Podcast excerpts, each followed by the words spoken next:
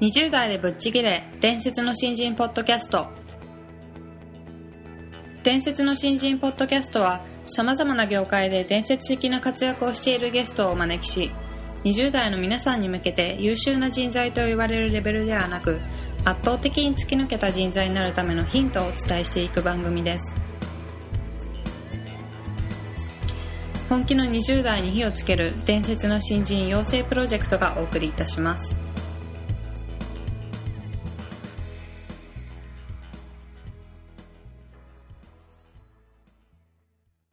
皆さんこんにちは。20代でぶっちぎれ。伝説の新人ポッドキャストへようこそ。ナビゲーターの戸谷香奈です。伝説の新人プロジェクト小宮です。よろしくお願いしまよろす。しくお願いします、えー今回は前回に引き続き森本千佳子さんにゲストとしてお越しいただいております、うん。えー今回は時間の使い方が違うというテーマについてお話ししていただこうと思うんですけども、まあ、あの前回のお話でもありましたようにこう信頼関係を築くためにものすごくいろんなところで、はい。まあ、あの関係性を取り持ったりだとかいろいろ情報収集をしたりだとかはいっていうことをおっしゃってまして、うんまあ、そういうことをしてると時間ってどんどんどんどんなくなってくるのかなと思うんですそうなんですよけね。ども、はい。はい。あのーそこをどういかに工夫して時間を作っていたのかっていうところについてお伺いしていきたいなと思うんですけども、はい。どういった工夫をされてたんでしょうか？そうですね。あのいろんなやりたいことがたくさんある。はい。うん。だし、本当にいろんな人たちにも会いたいし、はい。例えば美味しいものを食べに行くとか、楽しいことをやるとか、はい。仕事だけじゃなくてですね、本当にこうやりたいことリストなんていうとダーッとこう上がっちゃうぐらいすごい本当はい。にたくさんあるんですね。でそれを妥協することなく全部100%じゃないですけど、はい。得たいと思っているので、じゃあそれを得るためには、はい。もう時間の生産性を上げるしかないんですよね、うん。だからそのもう短時間に、高い生産性を上げてっていうようなことがもう基本前提として実はあって、はい。はい。それがなんとなく、まあ、あの昔からこう身についてたというかはい。なんかすごい考える癖というかですね、うん。っていうのがあったので、えっと、新人の時からはい。常にこうなんかいろんな意味での工夫っていうのが無意識の中でやってたかなというふうには思いますね。すね。はいはい、うん具体的に例えばこう一日が始まる前に何をするかっていうのを考えたりとかされるんですか？まあ、そうですね、あのその日に、えっと、必ずやらなきゃいけないことっていうので、えっと、そういった一日のスケジュールを、はい。まあ、朝のスタートが始まる前にある程度イメージをして、はい。でとにかく創造的な時間というかはい。自分がその、まあ、いわゆるこう投資したらすごく大きな成果が上がるというための時間にどれだけ使えるかみたいなことを、でルーティンワークはできるだけ効率的にやるっていうですね短い時間でやるっていうですね、そういうのは毎日やってたんですね。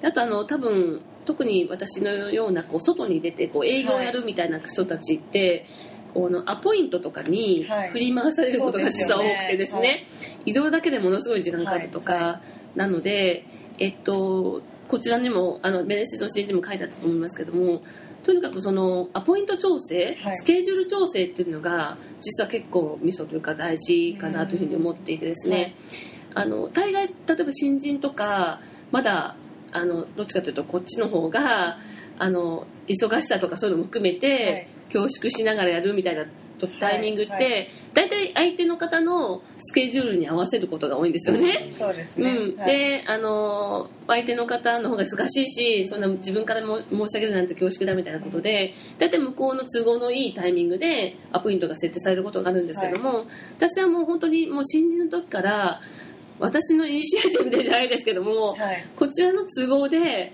このスケジュールでよろしくお願いしますみたいなことをね。まあ、ある意味謙虚にはい。相手の方がそのなんですかね、えっと、ネガティブに受け止めないような形で調整するっていうのがうん。結構こうミソかなっていうふうに思います。どういうあの電話とかでお話しされるんですか？そうですね、お電話とか、はい。当時まだメールがなかった時なんで、その時はもうお電話だったんですけども、まあ、あの例えば新規の電話営業で初めてね電話する相手の方にあの、まあ、じゃああの会ってもいいよみたいな話になった時に、はいもうすかさずですねいついついつは私空いてるんですけどどうですかみたいな。もうすかさず。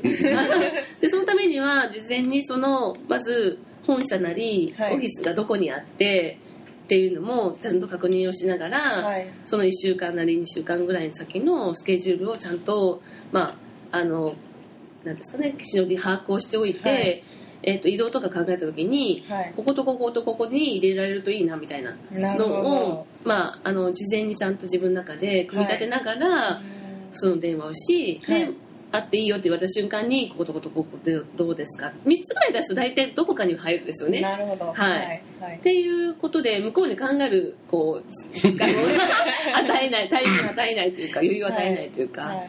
それ別になんかそそんなんこここいつにしてよとかっていうふうに怒って言うような人は誰一人いなかったですし、大体3つあげるとどれかには収まるのなるでほど。で今はもう本当に便利なメールがあるので、はい。あの初めて電話かけてもあのかなあ必ずアドレスを聞いて、はい。後ほどご連絡差し上げますみたいな形にして、であの恐縮ですけども一応念のため私はここが空いてますみたいな形で投げると、まあ、必ずそこに必ずはまって、はい。はい。あの投げ返していただくことが多いので。そこは本当にあのスケジュール管理っていうのがまずとても大事だと思いますね。なるほど。はい。であとはあの目的というその時間をなんでこう効果的にやらなきゃいけないのかっていうので、私はさっきやっぱやりたいことがたくさんあるっていう中で言うと、もう先にですね夜のスケジュールは1ヶ月ぐらい先まで決めちゃうんですよ。だから例えばはい。あの合コンとか デートとか、はい。何々するとかっていうのをまあ大体こう週のうちね2回かっていうのをこう先にバーッとこうスケジュール入れちゃうので,、でその日の夜はもう仕事しない、ううんんっていうふうに決めちゃうと、はい。逆にじゃあそれ以外の時間帯ではい。何やるかみたいなことになるので,、そうですよね。その時間とかスケジュールに追いかけられるんじゃなくて、はい。先にこちらから攻めで調整するみたいな。なるほど。はい。じゃあ森本さんとお食事に行きたいっていう時はもう何ヶ月も あの、まあ、優先度によります。再調整しますみたいなのを含めて、はい。はいはい。なるほど。はい20年の時ってそうだけど、うん。今なんて、はい。なおさらご結婚され子供がいい。来るメールが朝4時とかなんですよ。あそうなんですかそうなんです。あの、これが本当にもっと早くに、そう、これ気づいておけばよかったなと思ってるんですけど、はい。あの、二人目が出の出産をした時に、さすがの私も、ちょっと、こう、時間的に、こう、量量の限界じゃないですけど、はい。これ以上効率できんだろうぐらいな感じになってしまい、うんどうしようかと思って、まあ、これは、もうとにかく、そもそもの、考え方というかその価値観を抜本的にパラダイムシフトしないといけないなと、うん転換しなきゃいけないなと思い、はい。もう生活リズムをそこでカラッと変えたんですよ。うんだから、あの夜は子供たちとまだ下の子がちっちゃいんで3歳なのでね。はい、子供たちと一緒にそのまま寝ちゃって、はい。で3時に起きてでそっから朝の行動が始まる。活動が始まるっていう形に変えてだから3朝の3時から夜の10時までが私の中でのこう生産に使える時間？はい。っていう風にしたことによって効率っていうかその生み出すものがすごい増えたんですね。それまでとやっぱりすごいなんかち変わったというか、はい。まあ、まず一つが疲れなくなったんですよ。あそうなんですか。うん。なぜならばい。前は子供たちを一回寝かせ、はい。で起きてでいろいろやって、はい。でまあ夜中の2時とかに寝て、で朝起きるみたいなことをやってたんですけど、まあ、当然中にはそのまま寝ちゃって変な時間に目が覚めて、うんうん。やべってなって でそこでバタバタしてたらもうなんか、ねねもう寝られなくなっちゃってとかっていうので、結構本当にこう体が疲れてる状態っていうんですかね、ただ今みたいさっき申し上げたような10時に寝て3時に起きると、はい。同じまあ5時間とかの睡眠なんですけど、その脳科学的にもそれはなんか実証されてるんですけどね、はい。すごい深い眠りだというのと、もう生活リズムがそういう形になっちゃってるので、はい。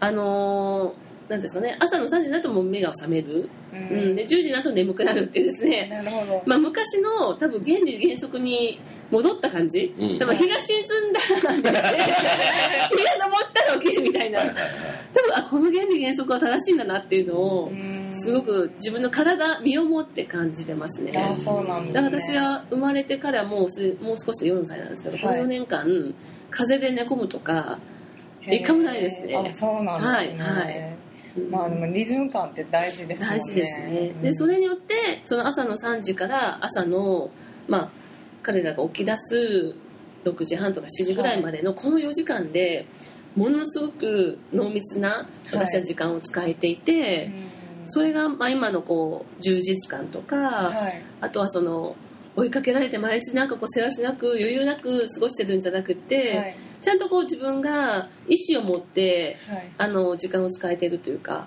そういう感覚を持っててるのはそういう生活リズムに変えたからかなと思います。へあのさっきまあ小宮さん言っていただいたように今2人の息子がいてシングルマザーじゃなくて旦那はおりまして リクルートに勤めてるんですけど、ね。出張族でほぼ平日は、まあ、あの本当にシングルマザーみたいなもんなんで、とにかくあの私がいないとやっぱり育児はできないのでね。そうした時にもうとにかくいかに本当にもう最大限のはい。生産性を上げる動きをしないと、はい。さっきの私のやりたいことができなくなって、はい。ストレスになり、うん。フラストレーションになりっていうあのなる形になるので、はい。あのこういう子供がいいてもそれから育児をしなきゃいけなくっても、はい。自分のちゃんとやりたいことはい。会いたい人とご飯が食べうん。美味しいご飯が食べるとかでそういうのも含めて、それをちゃんとやれる状況を作るにはそうしないと、うんうんっていうのでやってます。はい。その仕事の生産性を上げるっていうのはもういろいろ試行錯誤された。はいはい。そうですね。えっと、それで言うとですね、私も新人の時にもうとにかくまず量をこなしながら、はい。この中でもおっしゃってますけど、量をこなして限界が来ると、親善し人間ってやっぱりこう面白いもので、限界が来るとですね、やっぱこう工夫をしようとするんですよね。はい。これはあの本能的にだと思うんですけどね。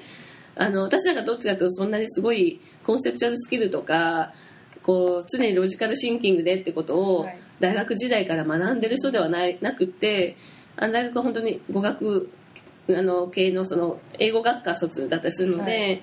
本当に社会人になって初めて経営とか経済とか学んだぐらいの人なので、なのであんまりその意識的に戦略的に組み立ててはい。やるというよりも、あのなんですかね限界が来たら考えるじゃないですけど、はい。はい。それは本能的にやるみたいなタイプなのでそういう意味ではこう限界が来るとやっぱおのずといろいろ工夫をするようになる、うんでそこで工夫をして成果が出始めるとあこういう思考とかこういう考え方って正しいんだっていうなって、いつの間にかそれがこう無意識の中でできるようになってくるっていうか、はいだから私もよく後輩とかに言ってるのはとにかくもう私はこれ以上無理っていううん。もう本当にあのコップの水が溢れる手前のとこまでとりあえず一回やってみろと。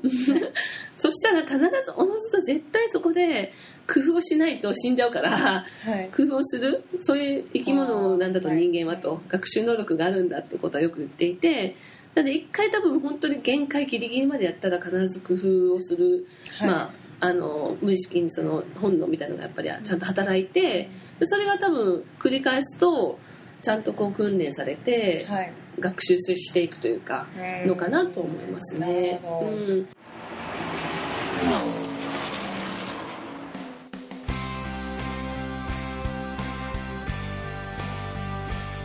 本日のトークはいかがでしたでしょうか？伝説の新人養成プロジェクトのホームページおよびに Facebook ページでは新人時代を誰よりも早く駆け抜けるためのヒントや講座情報など日々更新していますのでぜひ一度ご覧ください。検索キーワードは伝説の新人です。また集英社より出版されている伝説の新人20代でチャンスをつかみ突き抜ける人の10の違いでは20代のうちから身につけておくべき習慣について分かりやすく解説しています。ぜひ皆さんも突き抜けるための思考や行動習慣を新人時代の今にこそ自分のものにしていってください